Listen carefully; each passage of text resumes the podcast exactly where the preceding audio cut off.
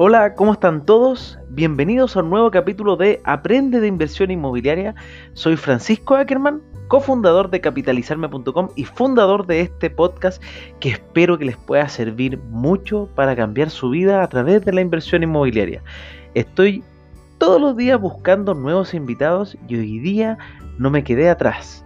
Vamos a ir con un tema interesante sobre cómo se puede invertir en propiedades en Estados Unidos.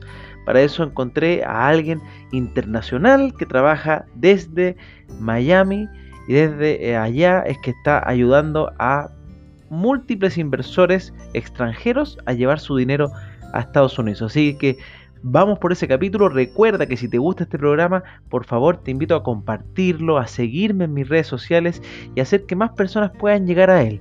Así que vamos por ese capítulo.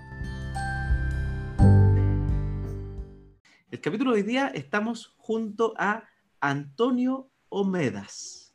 Antonio lo conocí básicamente porque me llegó un evento de un evento en LinkedIn que decía en el fondo para aprender a invertir en propiedades en USA, en Estados Unidos, y entender cómo es el mercado local de allá, cómo un extranjero puede invertir allá, y me pareció muy interesante y es un tema que no he abordado durante todos los capítulos del podcast, así que simplemente apreté un mensajito y así ya estamos con Antonio acá, que me encantaría que se presente, que nos cuente qué es lo que, quién es Antonio y qué haces. ¿Cómo estás, Antonio? Buenos días, ¿cómo estás, Francisco? Bueno, muchas gracias por la invitación. Eh, bueno, como tú bien dijiste, yo estoy aquí radicado en, en Miami, en los Estados Unidos. Soy agente inmobiliario, aparte, aparte de ser agente inmobiliario, pues soy este, también inversor con, con mi grupo familiar. Y bueno, yo soy venezolano, también emigré desde Venezuela hace ya 17 años. Primero este, estuve en Barcelona, España, durante 12 años y, ahora estoy en Miami. Siempre he estado dedicado a la, a la empresa familiar. Soy ingeniero electrónico con un máster en administración de empresas. Primero trabajé dos años como ingeniero y después este, ya estuve dedicado en la, la parte de la empresa familiar, que tenemos una, una tienda, una, una cadena de, de, de, tiendas de mascotas. Este, entonces estuve siempre este, en ese desarrollo del del negocio familiar, pero por cosas de la vida, pues este, ya cuando me vine de España a Estados Unidos, pues comencé una carrera diferente, una industria diferente y aquí estoy este, invirtiendo en, real estate y, y, pues he aprendido mucho y pues tengo muchos clientes extranjeros con los que, con los que trabajo y les, les asesoro cómo, cómo invertir aquí en los Estados Unidos. Eso, eso, te iba a preguntar, en general, porque tú trabajas en la empresa que se llama Avanti Way, ¿no? Correcto, sí. Ese es el broker donde este, pues yo tengo mi licencia de, de agente inmobiliario. Perfecto. Y este a partir preguntando, ¿uno cómo puede acceder a invertir en bienes raíces? Porque acá en Chile uno puede comprar una propiedad de forma independiente en cualquier lado con una persona directa, pero en Estados Unidos entiendo que esto es mucho más regulado. Uno tiene que acceder a través de un broker, ¿no es así? Bueno, tú lo pudieras hacer este, independientemente, pero la, la realidad y el mercado dice que no es así. O sea, el, el 90% termina haciendo sus transacciones inmobiliarias a través de un, de un asesor inmobiliario, porque es el quien tiene la expertise del mercado y aquí este, está todo muy masificado y, por ejemplo, cuando uno saca su licencia de, bienes raíces, a diferencia de, de, otros países, uno tiene acceso a todas las, las, propiedades que están en el mercado con, con, su licencia. Aquí hay un sistema para los agentes que se llama MLS. Eh, cada, cada sector, cada, cada ciudad o cada, cada estado, pues tiene, tiene el suyo y todo lo que está en el mercado, pues este, yo tengo este, acceso a él, a diferencia de, como dije antes, de otros países que mm, por lo general tienen un inventario, un inventario limitado de propiedades que ofrecer a los clientes. Aquí no, aquí lo importante es saber cuál es la necesidad del cliente y pues uno a partir de ahí pues sale al mercado a, a buscarla. Súper interesante eso, o sea, qué rico sería tener un MLS acá, acá en sí. Chile porque así uno tendría acceso a la oferta completa. En el completa, absolutamente toda, sí.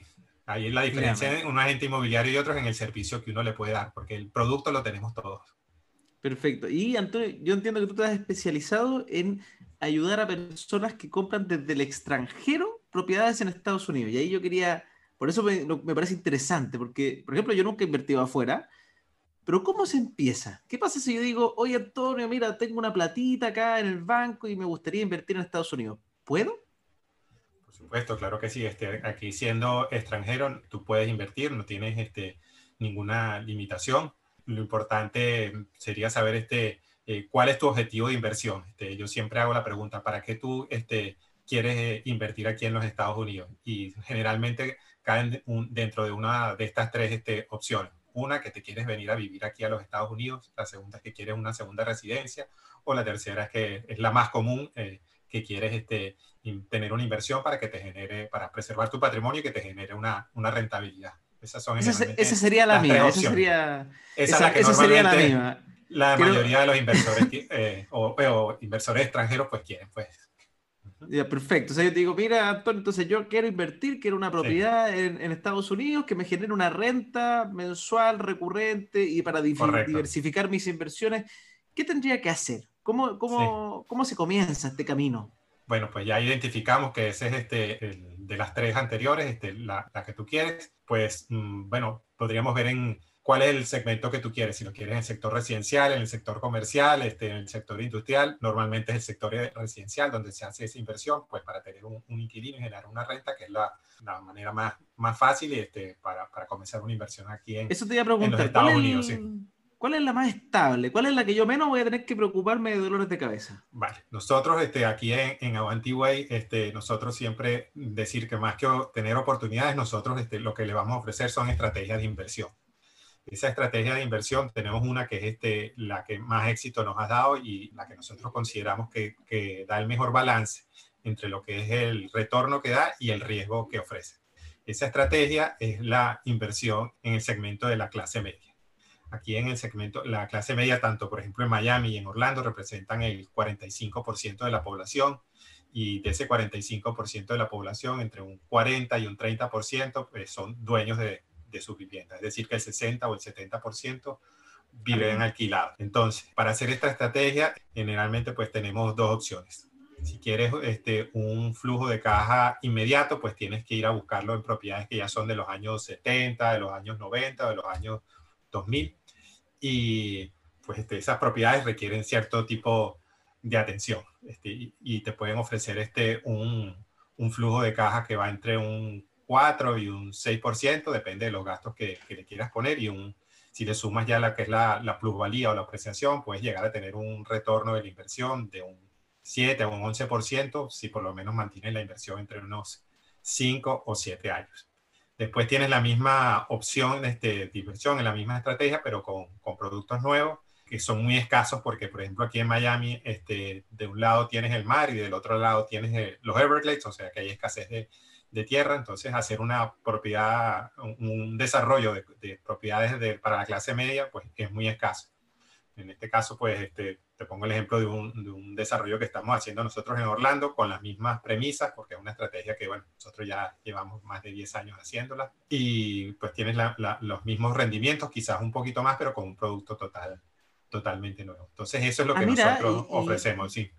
Eso te iba a preguntar, porque yo he escuchado acá, acá en, en Chile, por ejemplo, es bastante sencillo que una persona normal, por ejemplo yo, pueda acceder a una vivienda nueva en una inmobiliaria. Y yo entiendo, en Estados Unidos, nosotros tratamos de abrir como empresa en Estados Unidos, en capitalizarme, y nos dimos cuenta que el mercado de los departamentos, como dices tú, de, clase media, de los edificios nuevos, normalmente los nuevos proyectos vienen inmediatamente ya asociados a un nombre, a una empresa que se lo compró completo como renta residencial y que pareciera ser que es muy complejo que una persona llegue a comprar un departamento nuevo en blanco o en verde o en forma en etapa anticipada.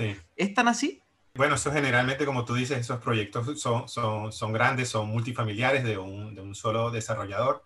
Lo que este, con esta estrategia que eh, hemos, te, he comentado, porque es la que hacemos nosotros en Avantigua y que tanto éxito nos ha dado, pues les hemos dado una vuelta de tuerca más, porque este, hasta ahora lo que hemos podido hacer era siempre hacer un portafolio de, de, de propiedades, este, pero de propiedades que antiguas, pues desde los años 70 hasta los años 2000 pero este, eh, nuestros fundadores, que es Andrés Corda y Enrique Terán, pues este, a través, eh, juntos hicieron un joint venture con, con, otro desarrollador y pues pudieron hacer esta misma estrategia, pero masificándola, o sea, hacer el mismo, un, un, multifamily, pero no de un solo dueño, sino en este caso, en este proyecto, de 960 dueños. O sea, hicieron este, le dieron ese, ese tweet a, a esa estrategia de inversión para este, mm, masificarla o popularizarla, pues para hacer esa misma estrategia de, de, inversión anterior este, con productos viejos, pero con productos nuevos. Qué interesante. Y en este producto viejo que dices tú de los años 70, años 90, me imagino que ahí uno tiene que entrar y uno como, uno como persona tendría que repararla al principio, ¿no? Bueno, este, reparar, pero no, no hacerle grandes reformas. Si puedes hacerles grandes reformas, si tú lo quieres, este, y los, este, los números te dan, pues básicamente, cuando uno hace la, la compra, pero simplemente con, con mantener este, la, la propiedad, este, eh, con, con, pequeños arreglos y con una pequeña provisión, este, de que vas a tener que hacer reparaciones este, durante, durante los años, que a lo mejor se te daña un baño, este, tienes que eh, reparar una lavadora, una secadora, a lo mejor te sale alguna filtración, pero son pequeños este, arreglos. Y el mercado es así, o sea, porque mm, quien, quien, los inquilinos que van a estar buscando opciones, pues no te puedes este, eh, sobredimensionar en los arreglos que vas a hacer, porque entonces la, la la inversión ya, ya no tiene sentido financiero. Si, si tú ah, porque el, arriendo probablemente va a ser parecido. Entre que esté más reparada, menos reparada, el arriendo va a ser similar. Claro. Entonces, o lo compras muy barato, que te dé este, que, que ya te dé esas, esas reparaciones, por esos reformas de unos 20 mil, 30 mil dólares, al final te den este, eh, lo tengas tú como tu capital de inversión, está bien, pero si tú te vas a, comprarlo a precio de mercado y le vas a hacer las reparaciones, ya entonces no vas a tener este, eh, sentido financiero, pues no vas a tener la rentabilidad que tienen este tipo de, inversiones, de activos inmobiliarios. Perfecto. ¿Cuánto es una rentabilidad buena en un activo inmobiliario? Porque aquí también nos ocurre a veces en, Chile, hace años atrás, hoy día está mucho más limitada, de hecho hoy día las propiedades nuevas entregan entre un 4.5 a un 6.5 y a veces algunos inversores dicen, no, que poquito. Y yo les explico, Ojo, que hace 20 años atrás, 10 años atrás, era mucho más grande, pero hoy día estamos teniendo rentabilidades de países desarrollados y de un mercado desarrollado que ya es difícil que sea grande. Entonces, en Estados Unidos, cuando uno compra una propiedad, ¿cuál es la rentabilidad que uno esperaría del arriendo y de lo que puede obtener? Y por rentabilidad, también otra pregunta entre medio, ¿ustedes simplemente hacen el cálculo de arriendo dividido los costos o es cap rate final? Bueno, nosotros tenemos los dos indicadores, que es el, el cash on cash y el, y el, y el cap rate. eso va a depender un poco este, de si tú te, apalancas o no te apalancas, y, pero siempre nosotros en, los análisis financieros que, que, utilizamos, este, siempre utilizamos los dos, eh, los dos indicadores. En este caso, cap rate siempre es este, el mejor indicador este, para que tú puedas comparar, porque cada uno de los inversionistas pues, puede tener diferentes este, eh, costos eh, o gastos de, de inversión. En cuanto a la rentabilidad que me preguntabas tú en, la, primera parte de la pregunta, mm, pues va a depender un poco del segmento donde estés, pero en este segmento de clase media, que es el que nosotros más animamos, y en el segmento de los, de los multifamilies, este, la rentabilidad que vas a tener este, mm, por flujo de caja, tu, tu cash on cash, pues estará entre un 4 al al 6% dependiendo los gastos que, que, tú le pongas. Si tú te quieres hacer property management, este, hay gente que a lo mejor no le hace el seguro o, o, depende, hay gente que tiene una entidad legal y la tiene para varias propiedades. Pues ese tipo de cosas va a variar que sea entre el 4 y el, y el 6% de cash on cash. Y después lo que hay mucha gente que a veces este, no, no, no tiene en cuenta es la parte de la apreciación, que eso al final cuando tengas tu estrategia de salida, que es vender la, la propiedad, pues vas a tener una, una plusvalía. Aunque ese es más especulativo, obviamente. Es más especulativo, sí. Lo que pasa es que este, en este tipo de, de, inversiones, que nosotros ya tenemos experiencia, pues generalmente vemos que es así. Además, lo que pasa aquí, este, como ya te comenté al principio, entre un 40 y un 30% son este, propietarios de vivienda. Entonces, tú vas a tener en esta estrategia de inversión, siempre vas a tener este, eh, dos opciones. Que cuando lo vayas a vender te lo compre otro inversionista o que te la compre otro usuario final si te lo compra un usuario final o un usuario emocional, el, lo único que va a estar evaluando es cuánto estoy pagando de renta y cuánto pagaría de hipoteca en el caso que fuera a comprar. Efectivamente. Si ve que la, está el gusto ahí además. Está el gusto y dice, bueno, esta es la propiedad que a mí me gusta este, y por todas las circunstancias que, que yo he visto. Este, si yo pago a lo mejor este 100 dólares más de, de hipoteca, pues este, puedo ser dueño de la, de la propiedad, pero esos 100 dólares más que a lo mejor estoy pagando, pues quizá para el inversionista en su estrategia de salida le pueden representar 5 o 10 mil dólares más, porque una hipoteca de 30 años eso eh, al, usuario final no le importa pagar esos 100 dólares mensuales, pero se le traducen en un beneficio adicional a un, a un inversor. Además, este, va a depender este, del cuánto se suelte el financiamiento. Mientras se mejoren las oportunidades de financiamiento, pues eso ahora está pasando, justamente ahora, como las tasas de, interés están tan bajas, están tan bajas este, para ya lo, en este tipo de segmentos, este, ya uno no solo compite con los inversores, sino compite también con, con el usuario final, porque ahora este, pueden pagar un poco más. ¿En cuánto están las tasas allá para comparar? porque me gusta comparar con Chile. ¿Cuánto es una tasa hipotecaria buena en Estados Unidos y por cuánto tiempo? Sí, los créditos. Aquí ahora están este, las tasas para, este, va a depender por supuesto del perfil este, crediticio de cada uno. pero, supongamos que soy bueno, soy un buen perfil. Sí, 3, 3,5% están este, ahorita las tasas que están en, en mínimos históricos. Incluso para los, para los extranjeros este, existen programas de financiamiento dando entre un 35 y un 50% eh, de inicial y puede obtener una tasa de un 4,5% en, un, en una hipoteca a 30 años. Perfecto. O sea, si yo quisiera invertir desde Chile, existen tasas del 4.5 a 30 años. Si yo dijera ya, me, meto en este, me embarco en este negocio. Sí, sí lo hay, sí lo existe. Sí. Mira, mira, interesante, interesante. Sí, además, este, sí. Los requisitos que te piden para los extranjeros son, son muy sencillos y, y, incluso a veces son más fáciles este, que para dar un, un, crédito a un doméstico por la sencilla razón que pues eh, te están pidiendo una inicial este, superior, entre un 35 y un un 50%, que eso ya pues este, para el banco es una buena señal. Además que históricamente pues en general los eh, extranjeros tienen un, un buen récord eh, de pago aquí en, en, los Estados Unidos. Entonces lo que te piden es tus extractos de cuentas bancarias, una, eh, referencias bancarias, todo esto en tu país de origen. una carta firmada por el contador en tu país de origen diciendo cuáles son tus fuentes de ingresos y por último un una factura de un servicio de agua, luz, teléfono, que diga que, bueno, que tú se, te certifica que tú estás viviendo en el extranjero. Suena como muy sencillo, es como que mañana podría, podría decirte Es. Es así, sí, es así de sencillo. Qué loco, y, yo entiendo que hay agencias que venden el servicio de ayudarte a comprar en Estados Unidos y te cobran. Al parecer no es tan, no es una locura esto. No, bueno, aquí el, servicio que te hacen es de transacción, bueno, el que te hace este, nosotros, este, los agentes inmobiliarios, este, por la transacción. Lo típico aquí en Estados Unidos, pues es, es, un 6%, este, pero esa, esa comisión la paga el vendedor. El comprador no, nunca paga esa comisión. O sea que Ah, eso te iba a preguntar. Yo si quiero comprar una propiedad, ¿pago una comisión? Yo como comprador... No, no, pagas tu comisión. Tú lo que tienes que pagar este, esa comisión, como ya te dije antes, la paga siempre el, el vendedor y el vendedor es el que se encarga de pagarle a su agente y a la gente. Perfecto. o sea, probablemente en, el precio está metido, pero, pero bueno, se te va en el crédito hipotecario y uno, no se da cuenta. No, exacto, no te lo cobran ahí. Lo único que tienes que pagar adicionalmente pues son los, los costos de cierre, que si lo compras en efectivo, pues tienes que calcular aproximadamente un 1,5% del valor de la propiedad. Y si lo estás comprando financiado, entre un 4 y un 6%. Ya, eso es importante en consideración.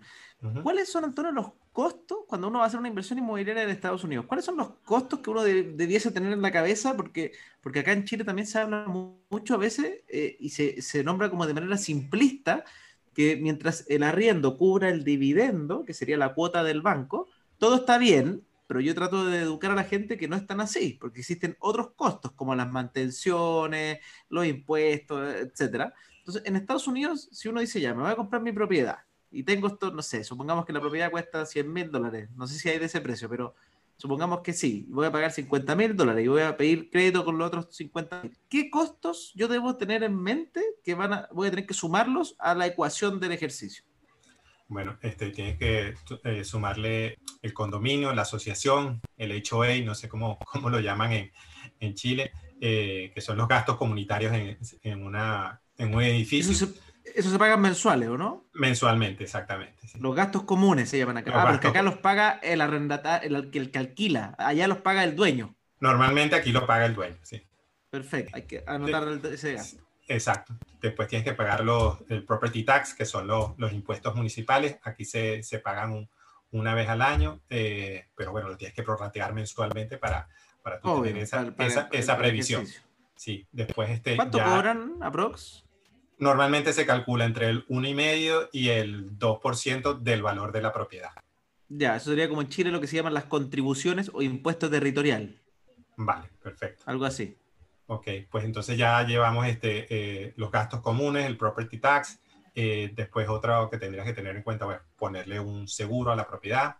Eh, mm, otra parte para los inversores extranjeros, pues también que deben tener en cuenta es, aquí se, se, se aconseja este, tener un vehículo de, de, inversión para hacer este, la inversión aquí en los Estados Unidos. Me voy a hacer un paréntesis porque te va a proteger de este, sobre todo de, de dos cosas, este, del impuesto sucesoral y este, o con las demandas, los, los liabilities. El impuesto sucesoral, porque aquí en, en los Estados Unidos, para los extranjeros, solamente los primeros 60 mil dólares están libres de impuestos en el caso de, de un fallecimiento.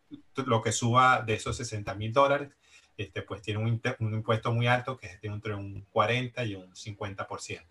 Entonces, con un vehículo de inversión... Ah, es un este, gran impuesto. Es muy gran impuesto y hay mucha gente que no lo sabe y cometen el gran error de hacer este, la compra a, a nivel personal o a nivel na, natural. Eh, y lo otro que te defiende es este, de hacer un, de contrademandas, pues en el caso de que tengas una demanda, pues este, esa demanda se aconseja, pues este, el, el alcance de esa demanda sería solamente a los activos que tenga esa compañía, que generalmente es una propiedad. Si no lo hiciera de esa manera, pues podrían ir contra todo tu patrimonio.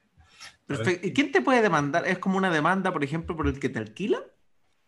Puede ser este el que te alquila, o a lo mejor este, tuviste un incendio, este, o tuviste cualquier otra cosa que aunque el seguro este te, te proteja, pues bueno, eh, siempre tienes que estar protegido este, ante cualquier eventualidad que, que, que te puedan dar, hacer una, una demanda. No es que esté a la orden del día, pero bueno, este, siempre hay que estar este, atento. Sí, bueno, eh, eventualidades pueden pasar.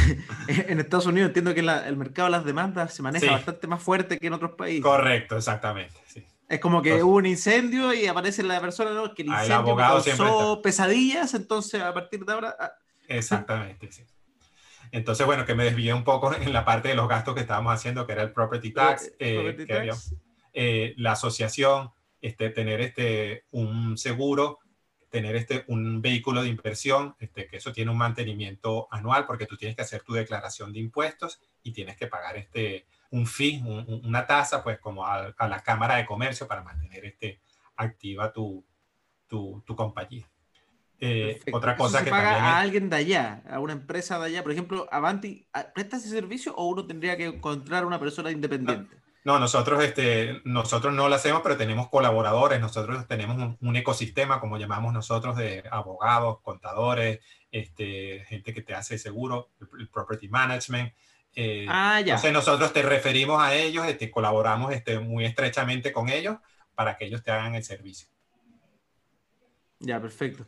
Y mira, son, ah, son, son, hartas cosas a considerar. Mira, que sí, es, eh, como, eh, es como en Chile que también, no, no, es simplemente la cuenta la vieja, arriendo, costo del banco y estamos listos. No, hay un par de no. cositas que hay que tener en cuenta. Sí. Entonces. Y las dos últimas cosas que faltaban, pues era el property management. Es opcional, hay gente que sí. se lo hace él mismo, yo no lo recomiendo. Este, Ay, me imagino que desde Chile no debe ser tan sencillo. No, este, pero hay gente que lo hace desde el extranjero, o sea, Mira. Eh, todavía se, ve, se ven esas cosas para, para ahorrarse ese, este gasto. Pues. ¿Cuánto cobra eh, una empresa de property management? Aprox? Bueno, está entre el 8 y el 10% del valor del, del arriendo.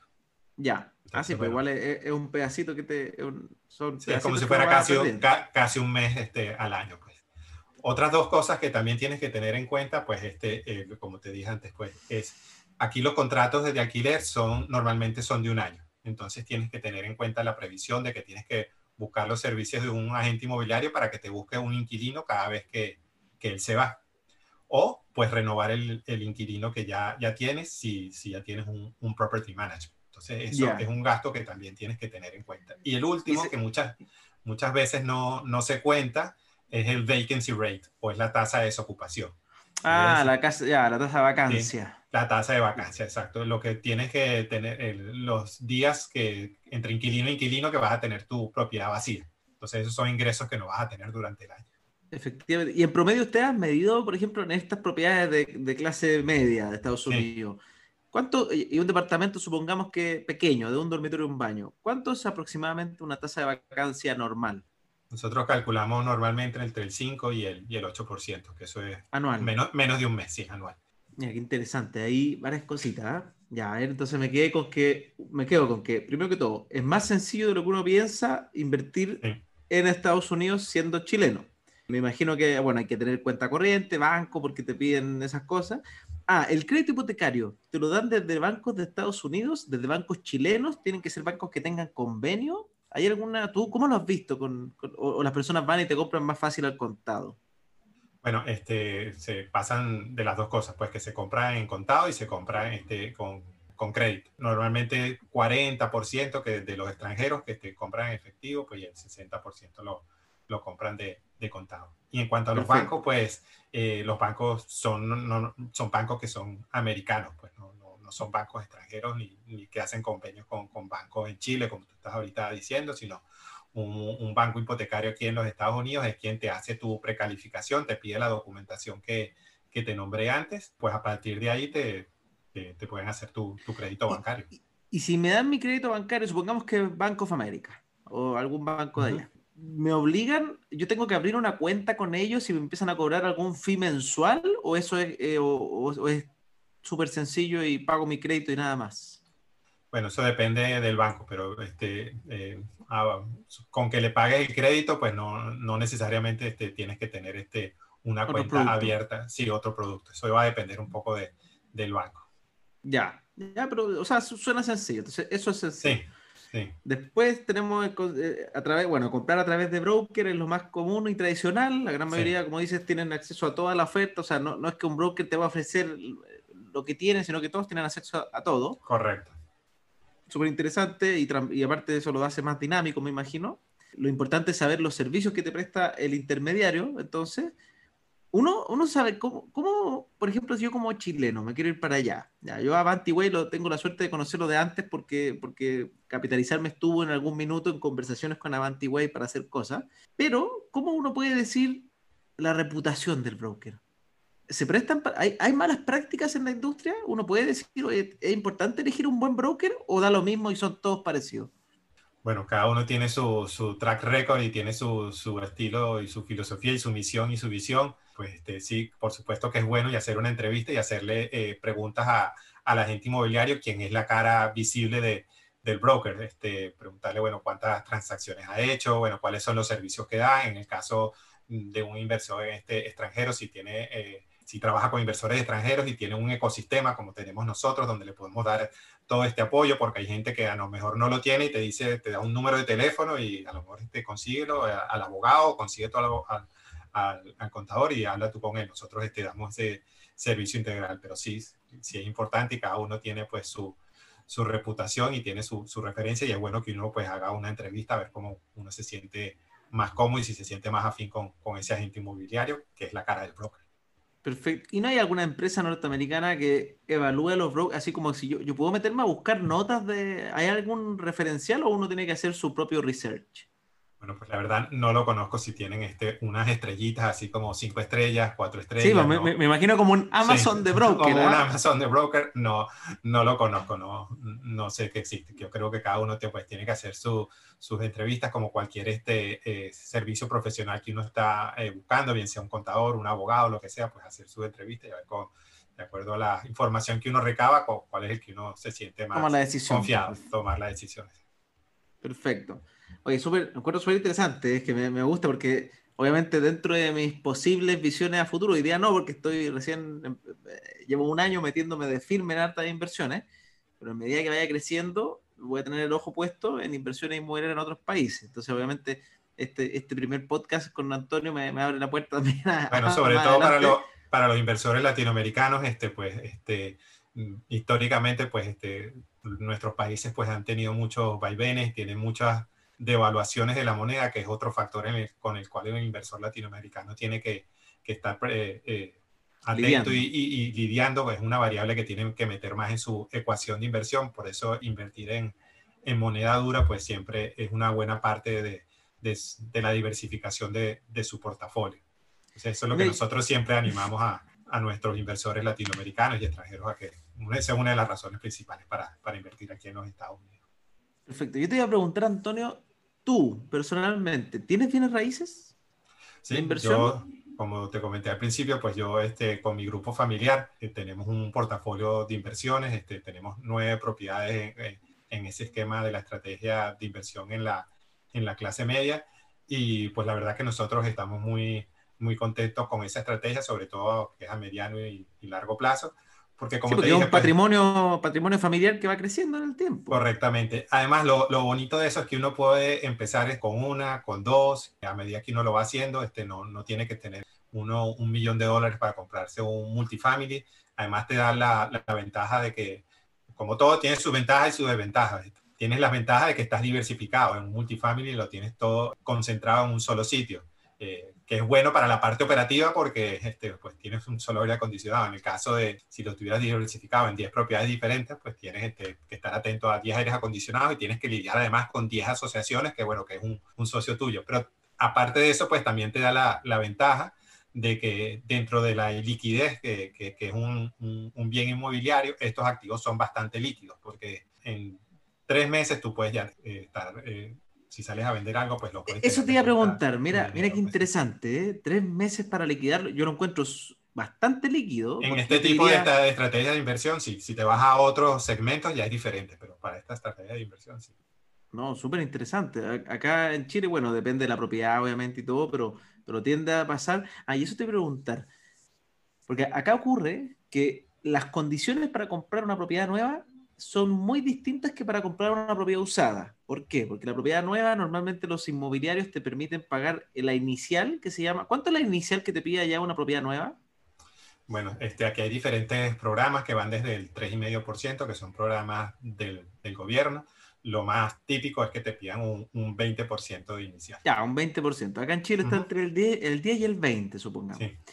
Entonces, ese 10-20% acá a, las personas que compran propiedades nuevas se les permite pagar, por ejemplo, en hasta 60 cuotas. Y en el mundo usado eso no existe.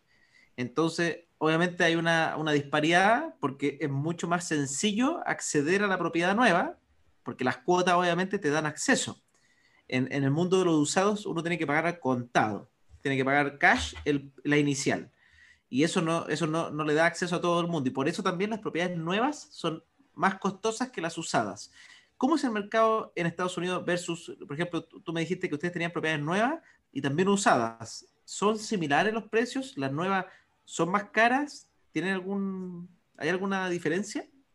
Bueno, aquí en todo proceso, el proyecto de preconstrucción, este, depende en la, en la fase que esté el proyecto de preconstrucción, pues este, eh, tienen diferentes precios. No es lo mismo agarrar un proyecto de preconstrucción al principio cuando se está lanzando el producto que cuando a lo mejor ya tiene varios meses o a lo mejor ya tiene un año de, de construido, de, construido o, o, en fase de construcción, pues en preventa. Los precios, pues, va a depender de cómo, de cómo esté el mercado, pues, o sea, no necesariamente tiene que ser este más caro, depende del, del segmento, o sea, eso depende del constructor, o sea, que lo, y las fases mm, aquí para, tu, para hacer tu crédito es como te comenté antes, pues, o sea, pues, vas y y tienes tu crédito. Este, a lo mejor lo que tienes son diferentes fases eh, de eh, aportaciones hasta que, hasta que te dan el título y ahí te, te, protocolarizan la, la, hipoteca. Eso de 60 cuotas que tú nombraste antes, aquí yo eso no, no lo he oído. Eso no existe. Eso me encantaría llegar a, nos encantaría a nosotros llegar a Estados Unidos con ese modelo, porque yo creo, eso, eso te iba a preguntar, porque yo si quiero partir en Estados Unidos me imagino que tengo que tener la inicial completa. ¿O no? Tengo que llegar allá con los, no sé, 20 mil dólares. Tienes, si es una, si vas a hacer este, la compra de contado este, y de una propiedad que ya, ya está construida, si, si estás en una preconstrucción, a lo mejor tienes diferentes fases hasta completar el 50% y una vez llegado el 50%, a lo mejor en dos años, tuviste la oportunidad en tres o cuatro eh, fases de pagar ese 50%. Y cuando ya, se está haciendo el cierre, pues ahí ya sí puedes optar a, a, a una hipoteca si, si la preconstrucción lo, lo permite. Perfecto. muy interesante todas las cositas. ¿ah? Hay, hay cosas similares, pero cosas bien distintas ahí de cómo, cómo opera el mercado. Te estaba comentando cuando vas haciendo tu portafolio de propiedades, este, que me desvíe un poco, este, tú puedes ir poco a poco y lo bonito de eso es que cuando tienes tres o cuatro propiedades, este, ya puedes optar a un crédito comercial. Entonces vas a ir a un banco y ah. te, te, lo empaquetan todo en un, en un solo proyecto. Banco ve cuál es la, los ingresos menos los gastos, básicamente cuál es la rentabilidad. Tienen un indicador ahí que, que si, si, pasa ese indicador, pues le dan el visto bueno al, al crédito y a partir de ahí, pues entonces sí, a lo mejor tenías, por, por decir un número, tenías 500 mil dólares este, eh, de activos en esas propiedades, te pueden dar a lo mejor este, el 60%, te pueden dar 300 mil dólares y tú con Adicionales. Eso, pues, ah, claro, tú, porque ahora tú antes las habías comprado en efectivo, si las hubieras comprado en efectivo, te estoy poniendo el, el caso, y no las habías hipotecado. Todavía tienes esa oportunidad de que buscas un refinanciamiento, lo que se llama un cash out te dan entonces a lo mejor te hacen un, un, avalúo, te pueden dar entre el 60 o el 70% del valor de la propiedad y tú pues con eso lo más probable es que vayas a salir y sigas a salir a tu portafolio. Efectivamente, mira qué interesante. Que esa es como la evolución, que empiezas con uno, empiezas con dos, cuando ya tienes tres o cuatro, pues este, ya haces un crédito comercial y vas creciendo así. Eso es lo bonito de esa estrategia.